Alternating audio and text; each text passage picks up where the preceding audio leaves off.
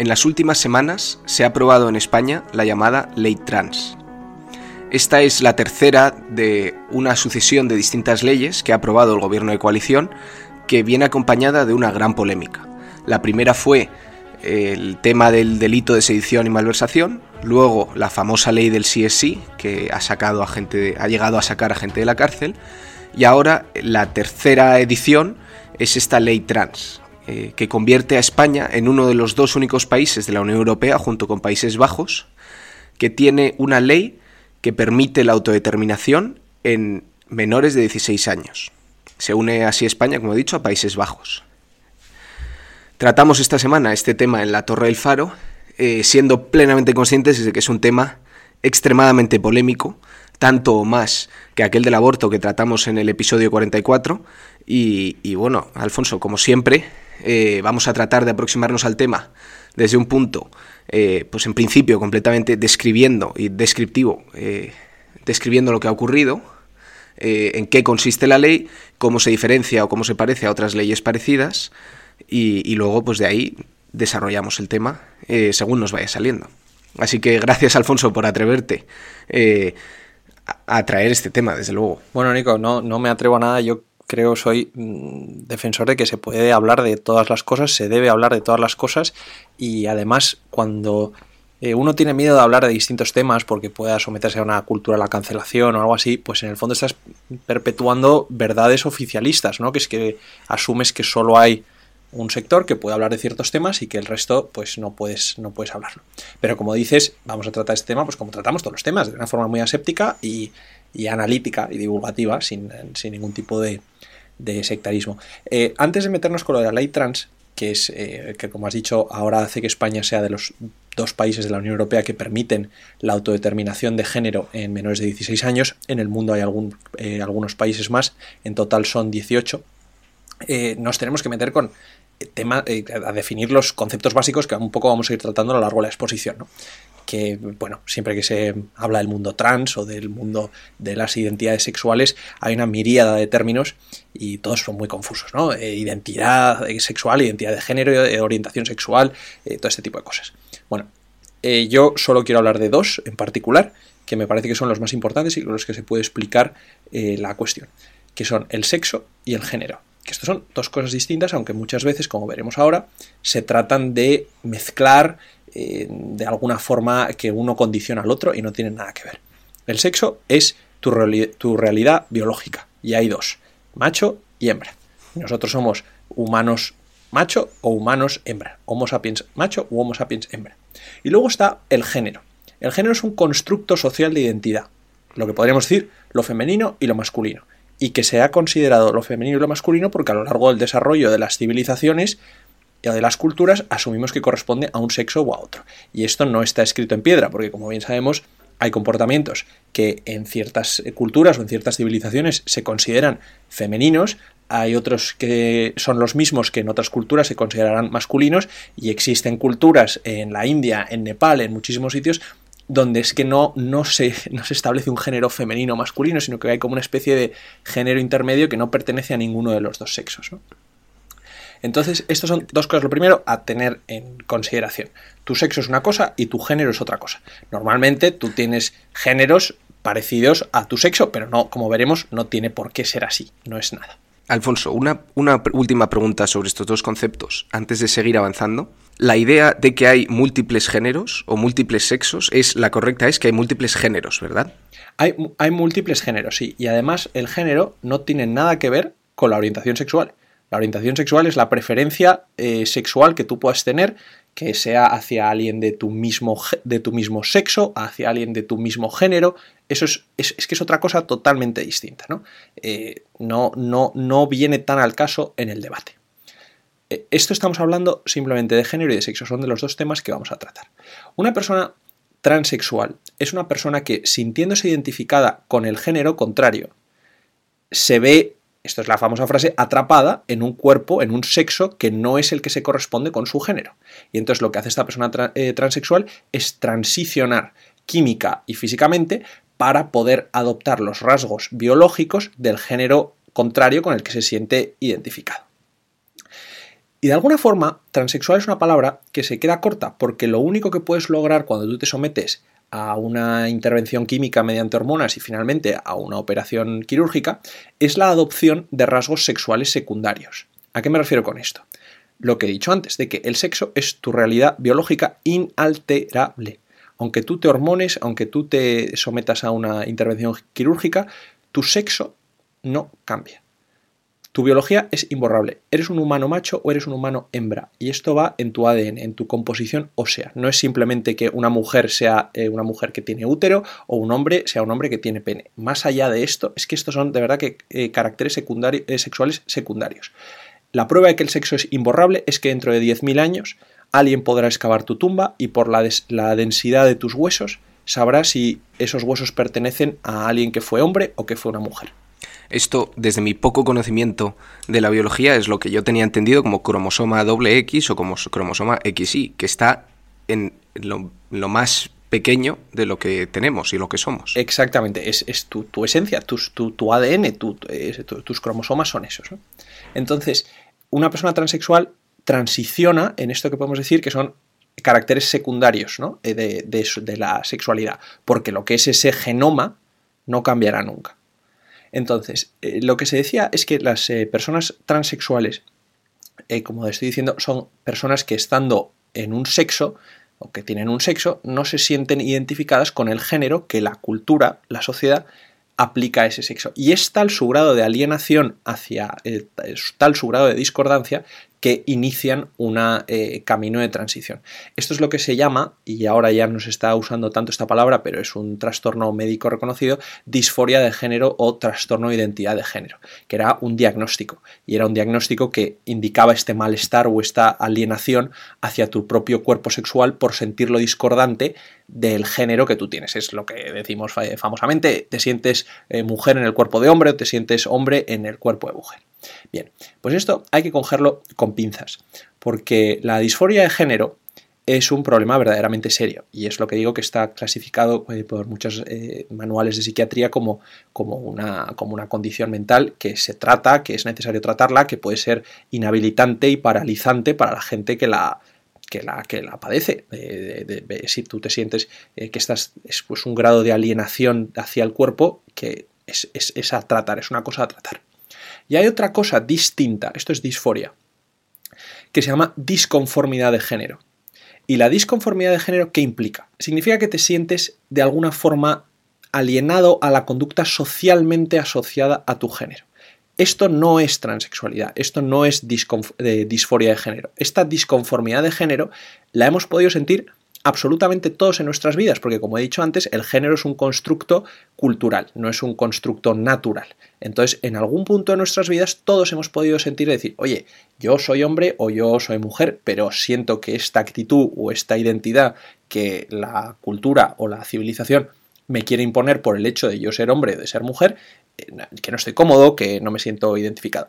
Pongo el ejemplo más burdo que puede haber el niño que en el patio no le gusta jugar al fútbol, la niña a la que sí. El niño que le gusta jugar a las casitas y la niña a la que no. Esto en el. Vamos a reducirlo a lo, al más absurdo, ¿no? Pero esto podría ser un caso de disconformidad de género. Es básicamente el hombre que tiene atributos que podríamos decir son femeninos o la mujer que puede tener rasgos o atributos que son masculinos. Y no pensemos en la idea eh, un poco exagerada o estrafalaria de una persona que se trasviste o que asume rasgos eh, de este tipo de, de, pues, ¿cómo podríamos decirlo?, de comportamientos que son claramente del género de esto. Estamos hablando de cosas que son muy sutiles, pues de la sensibilidad y la ternura que normalmente están asociadas a las mujeres es una cosa que también pueden tener los hombres, ¿no? Y que sin embargo eh, te puede decir que, oye, pues yo, es una disconformidad de género.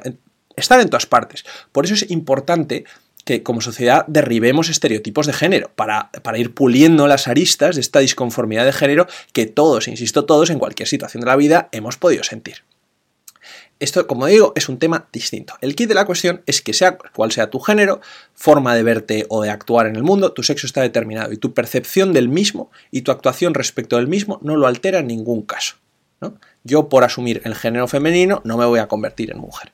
Esto es para que lo tengamos claramente todos. Vale, entonces, partiendo de estas definiciones y entendimientos previos, que que muchos de estos, no, o sea, estas definiciones previas, no todo el mundo está de acuerdo en, esta, en este planteamiento inicial que hemos hecho del problema. Bueno, yo no sé quién estará de acuerdo y quién no estará de acuerdo, pero esto es la realidad ontológica. Y esto está, no es que esté más que estudiado, es que al final, como veremos, hay un problema aquí que es entre la ontología y la epistemología, lo que es la realidad y tu percepción de la realidad. Esto es así. Partiendo de estas, de, estas bases que hemos establecido, ¿a qué ¿Sobre qué legisla esta ley trans que se ha, que se ha impuesto en España? Bueno, pues la, eh, ley trans lo que trae, eh, ahora diremos que en España es la primera ley eh, estatal o de, gobierno central trans. Antes lo que había eran eh, leyes en las distintas comunidades autónomas. Lo que trae esta ley al centro de la cuestión es este concepto que se llama autodeterminación de género. ¿Qué significa? Que de forma legal, tu condición legal es la que te viene asignada por la biología. Eso es como está ahora. Todos tenemos en el DNI una M o una F, que es tu, el sexo con el que naciste. ¿no? Bueno, pues la autodeterminación de género pretende que el género legal, es decir, la forma por la que te conoce la administración, la forma por la que tú te desarrollas como ciudadano, se determine por tu identidad de género y no por tu realidad biológica.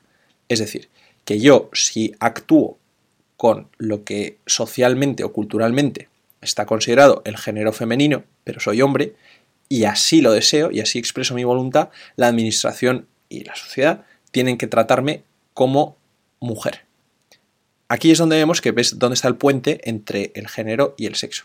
Que no sea que la administración a mí me considera mujer porque he nacido mujer o me considera hombre porque he nacido hombre, sino porque está en mi voluntad ser tratado como algo que puede no estar en concordancia con mi realidad biológica.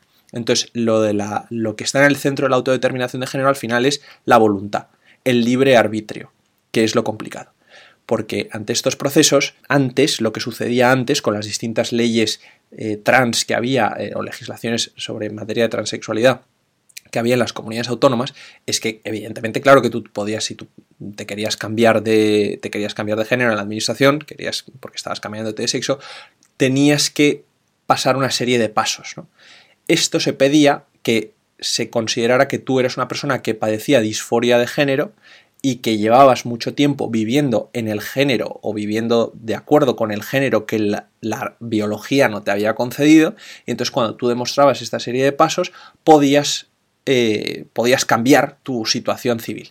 Lo que se pedía era un informe médico que acreditase esta disforia de género y demostrar que ya llevabas tiempo hormonándote, que ya llevabas tiempo viviendo, en, eh, viviendo de acuerdo al género al que pretendías acceder en tu situación civil. La ley trans lo que permite es que puedas cambiar tu situación, eh, administrativa, civil, con la mera expresión de la voluntad, sin ningún requisito médico, sin haber empezado ya la transformación. Y esto, eh, la, legislación anterior estaba hecha a nivel de comunidad autónoma y esta nueva es un paraguas que abarca todas las distintas comunidades. Efectivamente, y entonces ahora esta ley lo que hace es eh, deja en, deja no, no, más bien deja en vilo, pero hace que todas las leyes autonómicas se supediten ahora a la ley nacional. Pero la cosa de que ahora sea simplemente con la expresión de la voluntad y no haga falta demostrar que tú ya estás en un proceso de transformación químico que finalmente eh, desemboque en un proceso de transformación física, lo que permite la ley trans que se ha aprobado ahora, que se aprobó el jueves, es que tú puedas cambiar de género tantas veces como quieras.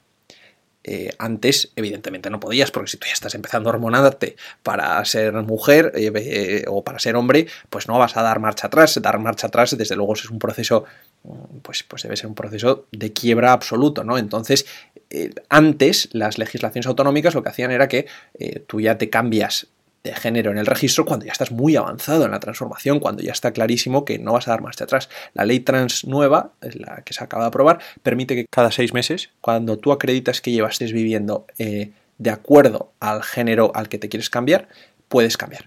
Y lo puedes hacer sin límite sin límite de veces. No hay unas veces determinadas. Porque como estos cambios no implican que tú hayas empezado un proceso de transformación químico o físico, no hay como nada sobre lo que dar marcha atrás, simplemente en tu voluntad, en tu deseo. Que hace tres meses quisiste ser mujer porque te sentías mujer y hoy te sientes hombre y puedes esto. Esto no estoy diciendo que pase, ¿eh? y no estoy diciendo que los transexuales, eh, la transexualidad es una cosa hiper seria y no quiero frivolizar en que, la gente piense que no, es que me voy a sentir mujer hoy, me voy a cambiar el registro y mañana me voy a sentir hombre y me voy a cambiar el registro. No, estoy simplemente diciendo lo que permite la ley. La ley permite que si tú quisieras hacer eso, podrías hacerlo, estaré, podrías hacerlo. ¿Y eso tiene alguna alguna manera de, demostrarse o, se deja bastante se deja bastante abierto bueno pues la verdad que no sé cuáles son los requisitos exactos que determinen qué tipo de comportamiento tienes que asumir para eh, que se te garantice este cambio de sexo porque al final lo que estamos eh, de cambio de género perdón porque al final lo que estamos hablando es de la voluntad de decir yo le aseguro eh, señor del registro civil que llevo seis meses con la voluntad de querer ser mujer pues es que es mi voluntad, yo seré mujer de la forma que quiera, no creo que haya un decálogo de decir, bueno, pues usted el momento que quiera ser mujer empiece a asumir los estereotipos propios de las mujeres, que es que usted se tiene que vestir como una mujer usted tiene que tal. O sea, es, al final esto es la autodeterminación de género, la voluntad, el arbitrio, es decir, el género es el que yo decido que sea según mi, según mi decisión, según mi pensamiento del momento.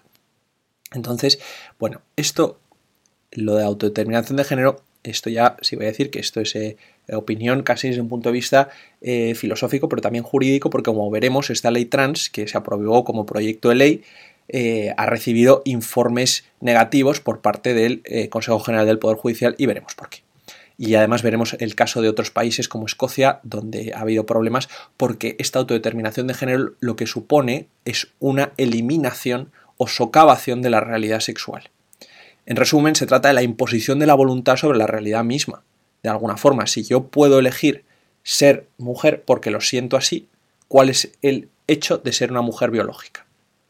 Vacía de sentido un concepto fundamental de nuestras vidas y en el que está cimentado gran parte del Estado de Derecho y como veremos de la legislación de igualdad de sexos, que es el sexo como realidad biológica, ¿no? Porque si lo único que importa no es la realidad, sino tu interpretación de esa misma realidad, se abre la puerta de alguna forma a una entropía, ¿no? A un caos, porque si las cosas dejan de estar escritas en piedra, o en este caso, escritas en ADN, escritas en huesos, y empiezan a estar simplemente inscritas en tu imaginación colectiva, abres la puerta a, yo diría, a muchos problemas. Y el principal de esos problemas es respecto de la legislación de igualdad de sexos. ¿A qué te refieres con este con este problema respecto a la legislación de igualdad de sexos? Bueno, la gran batalla del feminismo siempre ha sido la igualdad de sexos en el sentido de que la realidad biológica no fuera un excluyente, dado que tanto hombres como mujeres son miembros de la, de la especie humana. ¿no? Entonces, la autodeterminación de género, en mi opinión, supone la abolición de esa igualdad de sexos porque ya no tienes nada en base a lo que ser iguales los unos con los otros, sino que depende de tu percepción.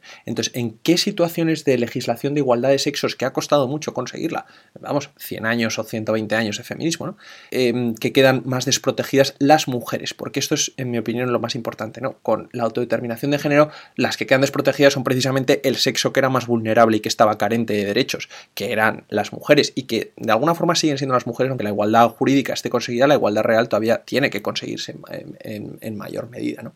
Por ejemplo, la legislación de igualdad de sexos lo que provee es que hay una separación entre hombres y mujeres, aunque no la haya en la ley, pero sí la hay en espacios. Hay espacios donde solo pueden entrar mujeres, que van desde refugios a servicios eh, públicos, cuartos de baño públicos, a eh, eh, cuarteles militares, a prisiones, donde el sexo el sexo que tú tengas es de alguna forma tu pasaporte en tu forma de entrar. Hay espacios en los que están solo permitidos para las mujeres para hacerlas estar seguras, ¿no? no es, estaremos de acuerdo, no es lo mismo una cárcel mixta que una cárcel de mujeres, no es lo mismo un refugio mixto que un refugio de mujeres, no es lo mismo un cuarto baño público mixto que uno solo de mujeres, ¿no? Entonces, en el momento que tú tienes una autodeterminación en el que tu género respecto al cual te reconoce la administración está condicionado por tu propia imaginación, no tienes una base biológica respecto a la que eh, determinarse si entras o no en un espacio, si estás permitido entrar en un espacio o no, porque ¿qué es lo que hace a una mujer vulnerable necesaria para tener un espacio eh, e, exclusivo de mujeres? ¿El que sea mujer porque tenga órganos sexuales de mujeres o que se sienta mujer y se sienta femenina? Esto es, esto es, esto es lo que es lo complicado, ¿no? Y además, eh, de alguna forma, es a mí me parece que la autodeterminación de género es muy machista en, el sentido de la condición de mujer o la condición de hombre, podemos ponerla también, pero quiero hacer especial énfasis en lo de las mujeres, la condición de mujer no es una voluntad, no es una voluntad, porque entonces estás haciendo que ser mujer no significa nada, simplemente signifique ser el pensamiento en la cabeza de un hombre. Entonces, los sexos no son sentimientos. Y la igualdad de sexos se, asienta sobre la piedra angular de la realidad biológica. Entonces, si nos estamos agarrando a que eh, todo eso está basado en una realidad biológica y tú de repente te cargas de un plumazo la realidad biológica, porque la única realidad que existe es tu percepción de la realidad, me parece que estás vaciando de, de contenido la reivindicación original de la igualdad de los sexos. Y estos problemas que presenta y dificultades que trae han sido señalados por las distintas entidades encargadas de hacer informes sobre la ley previa a su aprobación, lo que estabas comentando antes. Sí, así ha sido. En, España ha sido el informe del Consejo General del Poder Judicial advirtiendo de estos problemas. Vemos, por ejemplo, además que ha habido leyes em, esta semana es que las casualidades, las coincidencias en el universo son, son maravillosas de alguna forma, ¿no? En España se aprueba la ley trans y en Escocia cae el gobierno de la primera ministra, dimite la primera ministra escocesa, Nicola Sturgeon, que ha tenía una ley trans parecida a la española, igual de polémica y que ha tenido una serie, de una serie de problemas. ¿Por qué? Porque se dio el caso de que una persona se autodeterminó como mujer, entró en una cárcel de mujeres y violó.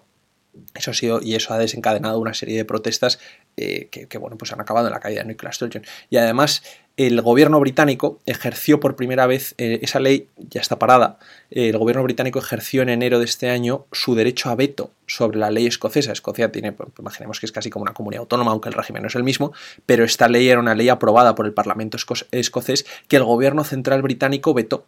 Y ha sido la primera vez que sucede que el gobierno central del Reino Unido para una ley y ha dicho y la ha parado alegando que la ley era contraria a la igualdad a la ley de igualdad de sexos del 2010 de todo el Reino Unido que precisamente protege que las mujeres tengan espacios de same sex, de solo un sexo en sitios como refugios, vestuarios, cuartos de baño o cárceles. Además, Inglaterra es un, es un país interesante en este sentido porque ha habido de alguna forma una fiebre de lo trans, ¿no? En decir que esta disconformidad de género, el sentirte desconforme con tu género, equivalía de alguna forma a la disforia de género. Entonces ha sido muy famoso el caso que también ahora está en todos los medios británicos, que es el de la clínica Tavistock, que era una clínica muy pionera donde se eh, daba tratamiento a niños bastante pequeños, bastante pequeños de la temprana, desde la temprana adolescencia, que expresaban su voluntad de querer transicionar de sexo. Y se ha visto porque uno de los médicos que lideraba esta institución, esta clínica visto el doctor David Bell, ha salido diciendo en un escándalo que la clínica a la que él ha dedicado la mayor parte de su vida estaban empezando a dar bloqueadores de pubertad a niños menores de 16 años sin ningún tipo de control, sin ningún tipo de información, simplemente tomando a 100% la palabra del niño. Y esa clínica, esta clínica Tavistock, ahora se enfrenta a una querella criminal y la, NHS, el Servicio Público de Salud Británico, se va a plantear cerrarla. Claro, esto es otra crítica que se le, que se le hace a la ley que, que se ha aprobado ahora en España, que es las o sea, cómo se establece el consentimiento o los permisos necesarios para poder iniciar estos procesos. Creo que hay distintos casos a partir de 14, 16 años. ¿Cómo funciona esto? Porque esto presenta, esto puede llegar a presentar, como ha ocurrido en Inglaterra, eh, verdaderos problemas. A mí esto me parece que es de los aspectos más lesivos de la ley y esta es la razón por la que yo creo que eh, la ley trans me parece, mm, esto es mi opinión, pero a mí me parece las más lesivas que se han aprobado en esta, en esta legislatura, mucho más que la de la sedición, mucho más que la del sí sí, porque afecta a los derechos de la infancia. Y este era uno de los eh, señales que daba el informe del Consejo General del Poder Judicial. La ley, tal y como está aprobada, afecta a los derechos de la infancia y ahora veremos por qué. Irene Montero habla, eh, salió cuando, cuando acabó la sesión del Congreso, la ministra de Igualdad salió diciendo que esta ley ayudaba a proteger las infancias trans. Esta frase, que es una cita, infancias trans, eh, a mí me parece que es un despropósito de decirla. La ley, y ahora veremos por qué, la ley en España permite comenzar los procesos de transición ahora. La frase es a niños maduros entre 12 y 16 años y esto es aquí, como digo, no he hecho énfasis por nada en la idea de la imaginación sobre la realidad. ¿Qué es un niño maduro? Porque cualquiera que mire atrás a la adolescencia verá que una persona de 12 años es avisalmente distinta mental y físicamente de una persona de 13, de una persona de 14, de una persona de 15 y de una persona de 16. ¿Qué es eso de niños maduros? Lo que tienen en común todos esos niños de 12 a 16 años es que son menores de edad. Y la minoría de edad y la mayoría de, la mayoría de edad es un precepto fundamental sobre el que está basado nuestro Estado jurídico, tanto es así que es que está reconocido en la Constitución española. Es un artículo de la Constitución española, el 12, el que dice que los españoles son mayores de edad a partir de los 18 años. Entonces, ¿qué es esto de niños maduros? No es un término jurídico. En España, el matrimonio infantil está prohibido y perseguido. Eh, la, edad la edad legal mínima son los 16 años y han de hacerlo con una autorización judicial, según la ley vigente. Entonces, en este caso, en el caso de las infancias trans, se está dando a la expresión de voluntad infantil una irreversibilidad, una, una voluntad que, que, no es, que no está considerada en otros casos. Pongamos el ejemplo de si dos menores de 13 años tienen sexo fuera de la ley, porque la edad mínima existe también, la edad mínima para consentir una relación sexual son 16 años. Y estos dos niños de 13 años son novios y están enamoradísimos y deciden casarse, vaya un sentimiento irreprimible es el amor, ¿Quién no lo va a entender que no haya estado enamorado en su vida? Pues estos dos niños pueden estar convencidísimos de que el uno al otro son eh, el amor de su vida y que quieren casarse. Si van a casarse con 13 años, el Estado intervendría para impedirlo. Y si esos padres mm, de esos niños de repente les da un aire y dice, oye, es que mis niños están enamoradísimos, vamos a casarlos, el Estado intervendría, un juez se negaría y si, se los fuerza a casarse, esos progenitores irían a la cárcel. Ahora, pongamos el caso de que un niño de 13 años te asegura que quiere empezar a hormonarse porque se considera que es del género contrario. Y te lo asegura con la misma convicción que dos enamorados de 13 años te dicen que se van a casar. Esto es donde se atenta contra los derechos de la infancia, porque la ley establece que entre 14 y 16 años bastará con la presencia de los padres para transicionar y la ley establece que entre los 12 y los 14 años la autorización judicial y la presencia de los padres bastará. Esto es lo que el Consejo General por Judicial ha dicho que considera que estos requerimientos son unas mínimas estas mínimas exigencias de consentimiento paterno de los 14 a los 16, a partir de los 16 libre, son insuficientes para proteger el interés de los menores que carezcan de suficiente grado de madurez o cuya situación de transexualidad no esté estabilizada. Porque aquí hay otro componente que no es solamente el de la voluntad de los menores, sino también el de que estás en manos de los padres. Entonces, eh, bueno, hay padres que serán más sensatos y menos sensatos, pero eh, y, mm, un niño te dice que quiere transicionar y tú en tu, voy a decir, con toda tu buena suposición de padre lo quieres apoyar hasta el final y resulta que el niño acaba eh, arrepintiéndose, porque tenemos que plantearnos que es que en esta temprana adolescencia la revolución hormonal que se está viviendo puede hacer que perfectamente tú sientas una disconformidad o una alienación hacia tu cuerpo. De hecho, es, está estudiadísimo, los primeros síntomas de la pubertad, tanto en niños como en niñas, vienen asociados a fuertes sentimientos de culpa hacia ese niño que ve que le cambia el cuerpo o esa niña que ve que empieza a menstruar. Entonces, en esos procesos se dan procesos de alienación del propio cuerpo, se dan disconformidades de género. Y eso no significa que ese niño sea trans. Puede que ese niño simplemente esté atravesando pues, pues lo que es la disconformidad de la pubertad inicial o tenga una eh, confusión de su orientación sexual y no se le debería de encaminar hacia una decisión que al final es irreversible, ¿no? La de una hormonación y finalmente una, una, eh, una castración eh, física o una emasculación. Te quería yo preguntar sobre cómo de irreversible es. Claro, depende, depende de lo que hagas, y física, químicamente y hasta qué nivel es irreversible, ¿no? Y esto es verdad que a edades tempranas no siempre o, casi nunca, me atrevería a decir, tienes el suficiente juicio para tomar una decisión así. Eh, desde luego, este tema de, de, los niños es un tema bastante peliagudo. Es un tema, empezar a hacer legislación para gente tan joven, con temas tan serios y que afectan tanto al resto de tu vida, se tiene que hacer con cuidado. Es, desde luego una cosa muy peliaguda, como dices, porque voy a poner un ejemplo de disconformidad que puede dar lugar a un malentendido. Si un niño con 11 años es gay y empieza, cuando despierta la pubertad, empieza a ver que le gustan los niños, que le gustan las personas que son de su mismo sexo, lo primero que va a pensar es decir, ah, yo soy como una niña porque me gustan lo que le gusta a las niñas. Eso no significa que sea transexual, eso no significa que él sea una mujer atrapada en el cuerpo del hombre, significa que tiene un rasgo, en este caso la orientación sexual, que predomina en el sexo contrario, pero eso no significa que tú, eh, que tú estés alienada hacia tu propio sexo. Por eso, muchas de las críticas que hay con eh, las autodeterminaciones de género es que se consideran que son movimientos muy homófobos, en el sentido de que no permiten la homosexualidad porque enseguida se eh, clasifica como transexualidad. Curiosamente, este es un dato mm, curioso que me he topado mientras estaba haciendo la investigación para este, para este podcast. ¿Tú sabes cuál es uno de los países donde más a la orden del día están las operaciones de cambio de sexo y los tratamientos de hormonación? O sea, yo diría que un país occidental y y con un tipo de ley parecida a esta de aquí, pero no sabría decirte. Pues es la República Islámica de Irán, donde la homosexualidad está penada con la muerte y donde si tú empiezas a tener deseos de orientación sexual homosexual, lo que se te va a hacer es condicionarte a un tratamiento de transexualidad, porque se considera que como la homosexualidad es contra natura, lo que tú tienes que hacer es transicionar hacia el sexo desde el cual esa orientación sexual que tú sientes es considerada natural. Si a ti te gustan los hombres y eres un hombre, en el fondo lo que eres eres una mujer, porque es, contra natura, es contra religión, es contra islámico que a los hombres les gusten los hombres. Entonces vemos aquí que está, está en eso el vacío legal en Irán se aprovecha para estos eh, casos de hormonación y de y de cirugía desde los años mediados de los años 80, porque lo que se considera que va totalmente en contra de la ley es la homosexualidad, no la transexualidad.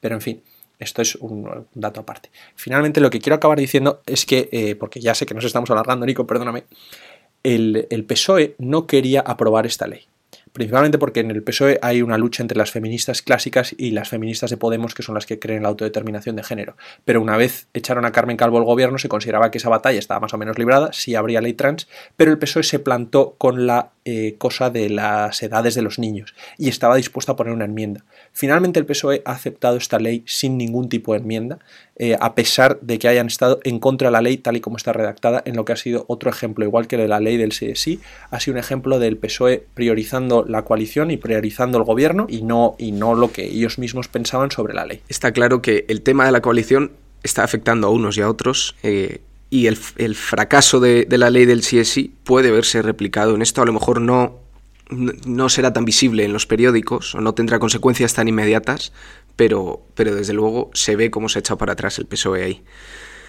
Pues nada, Alfonso, eh, muchísimas gracias por traernos este tema. Eh, ya lo hemos avisado al principio, es un tema un tema complicado, un tema extremadamente polémico y, no, sé a ti qué te parece, pero, pero yo invitaría si, que cualquier opinión discordante o persona que, interprete esto de otra manera, eh, pues le invitamos desde luego al podcast a que venga, hable con nosotros y, nos plantee el punto de vista desde el cual ve esta ley y ve otras leyes similares.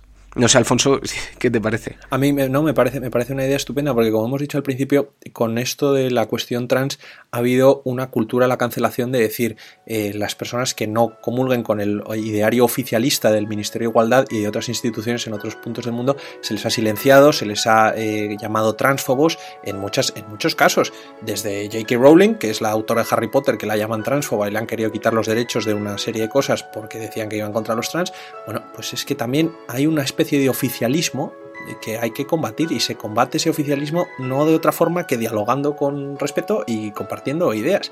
Y discrepar no es ofender. Y si a alguien le ofende la discrepancia, pues el problema lo tiene el, ofendido. Porque la discrepancia es que es la base de nuestra vida humana y de nuestra vida democrática. Entonces, pues, pues sí, ya me alargo, me alargo, me alargo, Nico. Este es el podcast más largo que hemos hecho. Perdón, perdón, perdón, me callo. pues nada, pues pues muchas gracias y nos vemos la semana que viene con un tema nuevo.